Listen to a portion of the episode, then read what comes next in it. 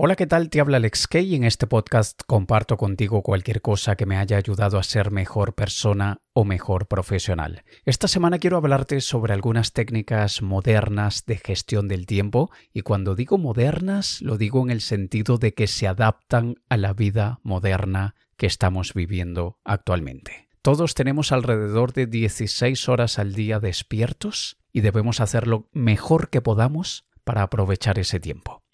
Pero estamos viviendo una realidad en la que si nos comparamos con nuestros padres o nuestros abuelos, seguimos teniendo el mismo tiempo disponible, el mismo número de horas al día, pero estamos muchísimo más enredados.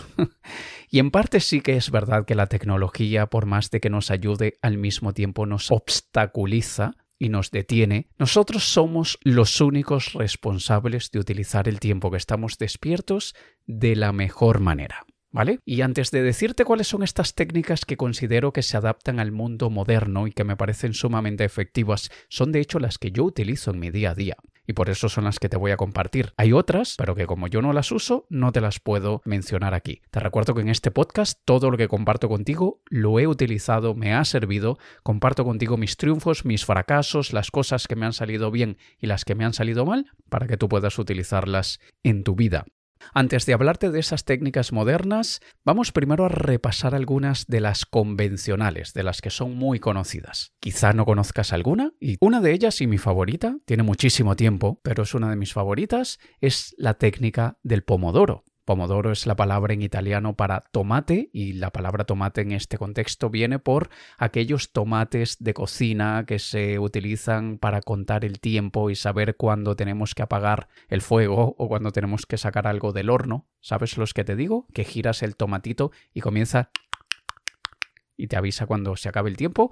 Bueno, de allí viene el nombre de la técnica del pomodoro y básicamente consiste en poner el temporizador durante 25 minutos o 20 o como yo 15 y luego durante ese tiempo no te puedes distraer con nada, nadie te puede interrumpir. Esos 25 minutos o 20 minutos o 15 minutos son para cero interrupciones y luego cuando suene la alarma lo vuelves a poner pero 5 minutos. Es decir, te tomas un descanso de 5 minutos, te levantas, bebes algo, fumas, ojalá que no, pero haces lo que tú quieras y luego vuelves a poner el temporizador durante 25 minutos más. Esa es la técnica del pomodoro. Tenemos también la matriz de Eisenhower. La matriz de Eisenhower consiste en dibujar un cuadrante en el que ponemos en un lado lo importante, debajo lo no importante, luego en la parte de arriba lo urgente y lo no urgente.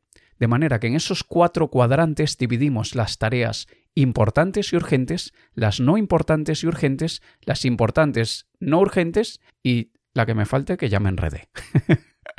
pero ya me entiendes más o menos el concepto. Tú vas a dividir cuál tarea es no importante, no urgente, esa era la que me faltaba, no importante y no urgente, y esas generalmente o no las hacemos o las delegamos. Luego tenemos las no importantes pero urgentes, y luego tenemos las importantes y urgentes, importantes no urgentes. Y se trata de que primero priorices o priori, eso, ¿tú me entiendes? Que establezcas la prioridad de cuál debes hacer primero, obviamente son las importantes y urgentes, para luego pasar a las no importantes urgentes y luego pasamos a las importantes no urgentes y por último, ni las no importantes y no urgentes las dejamos para el final, o como te digo, no las hacemos o las delegamos. Esa es otra de las técnicas. Luego tenemos otra que es la de Eat That Frog de Brian Tracy, que es la de cómete el sapo, que más que una técnica de gestión del tiempo es más bien de productividad, que básicamente es la tarea más importante de todas que tengas que hacer, hazla lo primero por la mañana. Eso es lo primero que vas a hacer. Cómete al sapo de primero por la mañana. La tarea más difícil, más importante, la más dura, hazla primero por la mañana. Yo no estoy muy de acuerdo con esa técnica y ya luego te voy a mencionar por qué, pero a mí no me funciona mucho.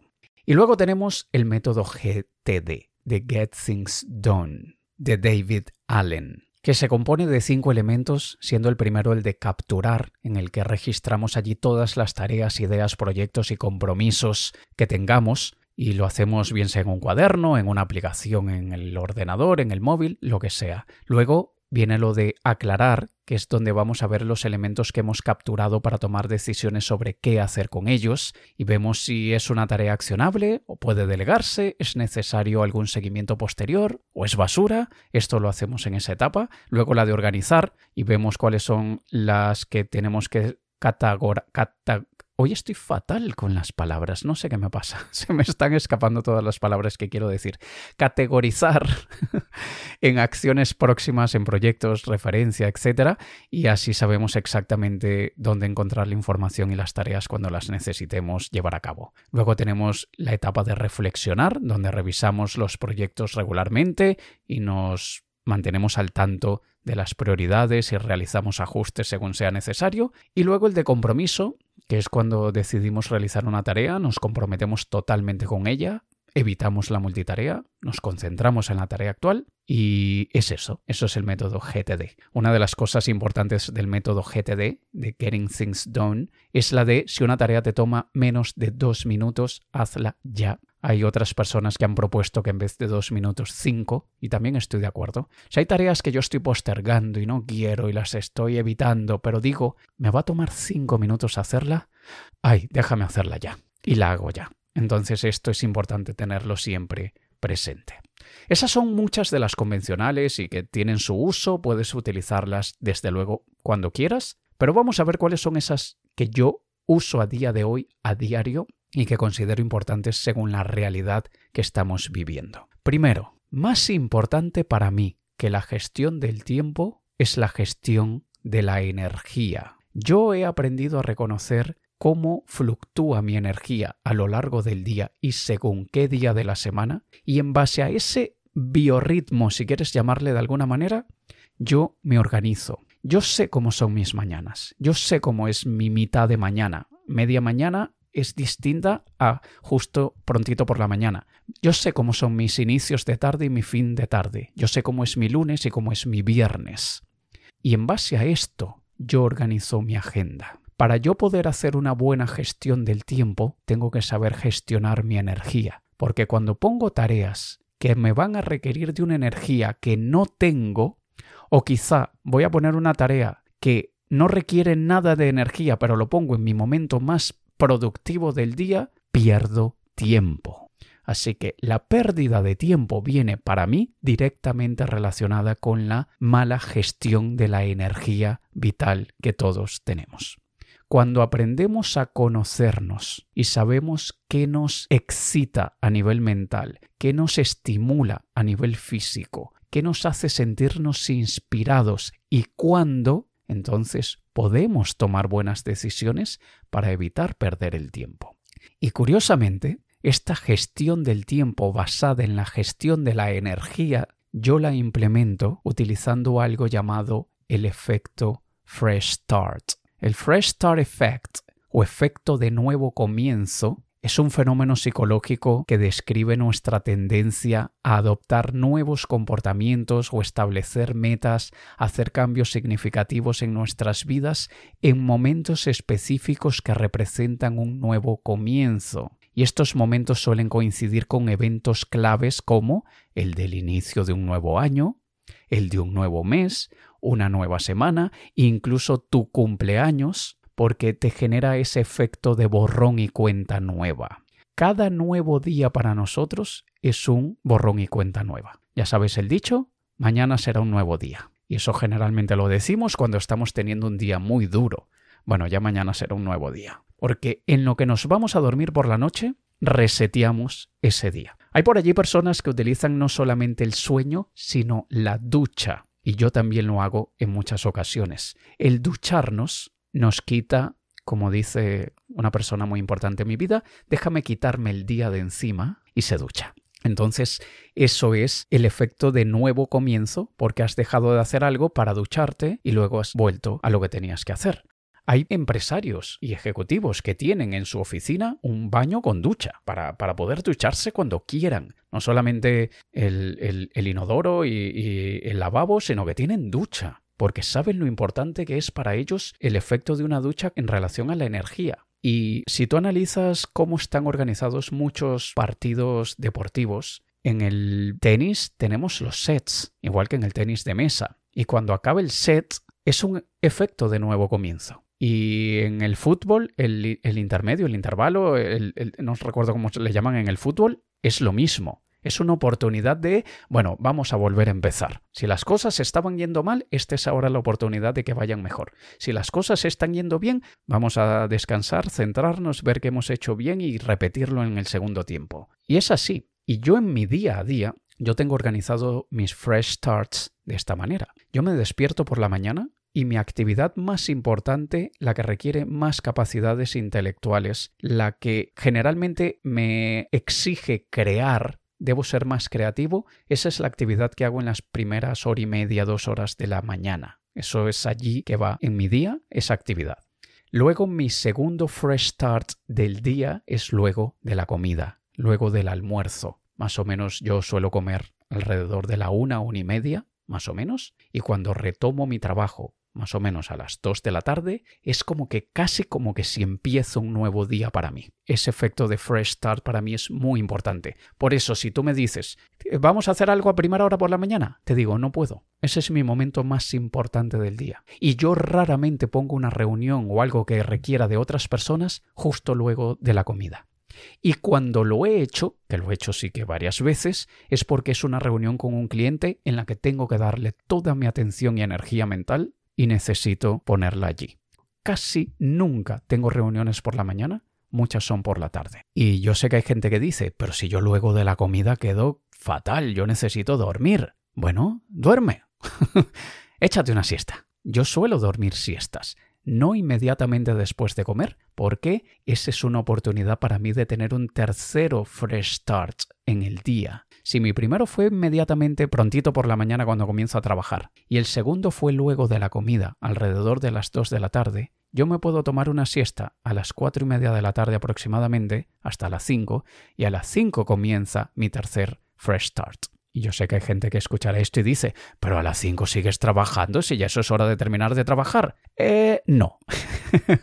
a mí me encanta lo que hago, soy emprendedor y decido qué hago con mi día y dejar de trabajar a las 5 de la tarde siento que estoy perdiendo casi, casi que la mitad de mi día. Entonces, no, no me gusta parar de trabajar a las 5. Hay veces que sí, y paro incluso a las 3 o a las 4, pero son esos días en los que me ves a las 7 de la tarde trabajando otra vez hasta las 10 de la noche o más. Pero para mí son esos momentos súper importantes para crear este fenómeno de fresh start, de nuevo comienzo, porque mi energía se recicla. Yo puedo reciclar mi energía y utilizarla de la mejor manera. Así que intenta conocerte lo mejor que puedas para que sepas cuáles momentos del día tu energía se recicla y luego que sepas esos momentos en los que quizá tienes más energía física pero no tanto mental y viceversa, tú sabrás qué actividades son aquellas que puedes realizar mientras miras una serie de televisión, mientras escuchas música, mientras hablas con alguien, pero sabes cuáles son aquellas en las que estás de puerta cerrada, en la que nadie te puede molestar y así podrás implementar la mejor técnica de todas, que es la que te voy a decir ahora, lo mejor de lo mejor de todo, que es hacer citas contigo mismo. Si me sigues ya hace algún tiempo, si me conoces, si has leído mis libros, si has estado en mis eventos, la has escuchado muchas veces. Pero qué importante es hacer citas con nosotros mismos. Porque cuando nosotros hacemos listas to do, aquellas listas de cosas para hacer, y no ponemos el momento del día en que vamos a hacerlas, terminamos no haciendo muchas de ellas. Mientras que si tú en tu agenda tú tienes que a las 4 de la tarde tienes cita en el odontólogo o el viernes a las 10 de la mañana tienes pilates, tú vas a pilates a esa hora porque estaba en tu agenda y tú vas al odontólogo a esa hora porque estaba en tu agenda. No se te pasa se hace. Mientras que si tú pones al inicio del día lista de cosas para hacer, llamar al cliente tal, hacer no sé qué cosa, ir al odontólogo e ir a hacer pilates, verás que son las 6 de la tarde y ni fuiste al odontólogo ni fuiste al pilates, porque no estaba en tu agenda. Yo practico tenis de mesa religiosamente los lunes, miércoles y viernes a las once y media de la mañana. Lunes, miércoles y viernes a las once y media. A partir de las once empiezo a calentar y tal, pero once y media es que empiezo a jugar tenis de mesa y nadie me puede llamar a esa hora, no puedo tener reuniones a esa hora. Tiene que ser algo demasiado importante como para que yo abdique de mi entrenamiento y lo cancelo ese día y hago lo otro que había que hacer. Y el concepto de citas contigo mismo es que pongas en tu agenda todo llamar al cliente tal, responder tal cosa, redactar no sé qué. Todo lo que tengas que hacer, ponle una hora y minuto en tu día. Aquellas actividades que sabes que te, van, a tomar cinco minutos, crea un bloque, un bundle, un paquete de actividades y agrúpalas, y esto es súper importante para la gestión de la energía, agrúpalas por categoría. Si estás respondiendo emails, Intenta no hacer otra actividad en ese momento que te requiera desplazarte a otro lugar y hacer otra cosa, o organizar algo a nivel físico, porque ya que tienes el email abierto, atiende todo lo que sea de emails. Porque si abres el email, lo cierras, vas a otra cosa y vuelves a abrir el email, email es pérdida de tiempo. Organiza las actividades por parecido, por similitud de la actividad. Yo, por ejemplo, cuando estoy grabando vídeos, de esos que si me sigues en Instagram o en TikTok o donde sea, esos vídeos que ves que yo publico, yo generalmente escribo los guiones primero y los días que tengo en mi agenda escribir guion, estoy solamente haciendo eso. Y generalmente el jueves o viernes grabo esos vídeos. Y grabo 5, 6 o 7 de una sola vez. Y eso a mí me permite tener una mejor gestión de mi energía y lo hago mejor luego cuando tengo que grabar. Es lo que te sugiero que hagas tú en tu caso. Si son actividades pequeñitas, únelas y luego pasa otra cosa. Pero tú pones de 9 a 9 y media voy a hacer esto, o de 9 a 10, y luego de 10 a 11 esta otra cosa, y luego de 11 a 12 esto, y luego pones en tu agenda tu tiempo de comida. Pon en tu agenda incluso tus pausas, y así no se te va a saltar nada.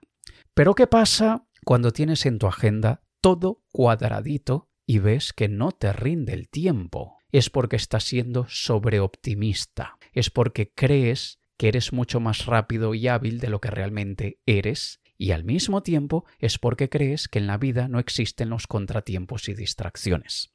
Nosotros tenemos que programar en nuestra agenda algo llamado buffer. Buffer se escribe B-U-F-F-E-R, que es un nombre bonito para decir lo que en español sería tiempo de reserva. El tiempo de reserva es aquello que nosotros podríamos calcular que nos tomará de más una actividad.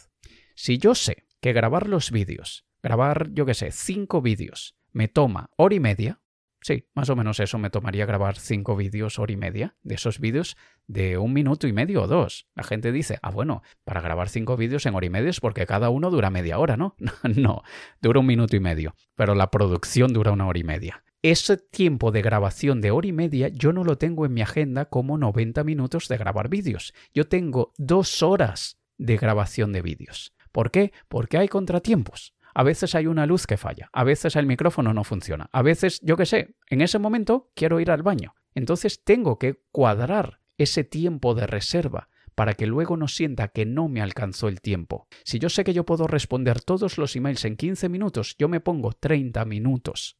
Y si te sobra tiempo, utilízalo para lo que te dé la gana, para lo que te dé la gana. O adelantas trabajo y así vas por delante de tu agenda, o usa el tiempo para filosofar sobre la vida, lo que tú quieras. La gente que dice no me alcanza el tiempo para nada es porque no han puesto en su agenda el buffer time, el tiempo de reserva. Eso también tiene que estar en tu agenda. Y si tú todo este año lo único que haces es conocerte a nivel energético, saber en qué momentos del día eres mejor para una cosa o la otra.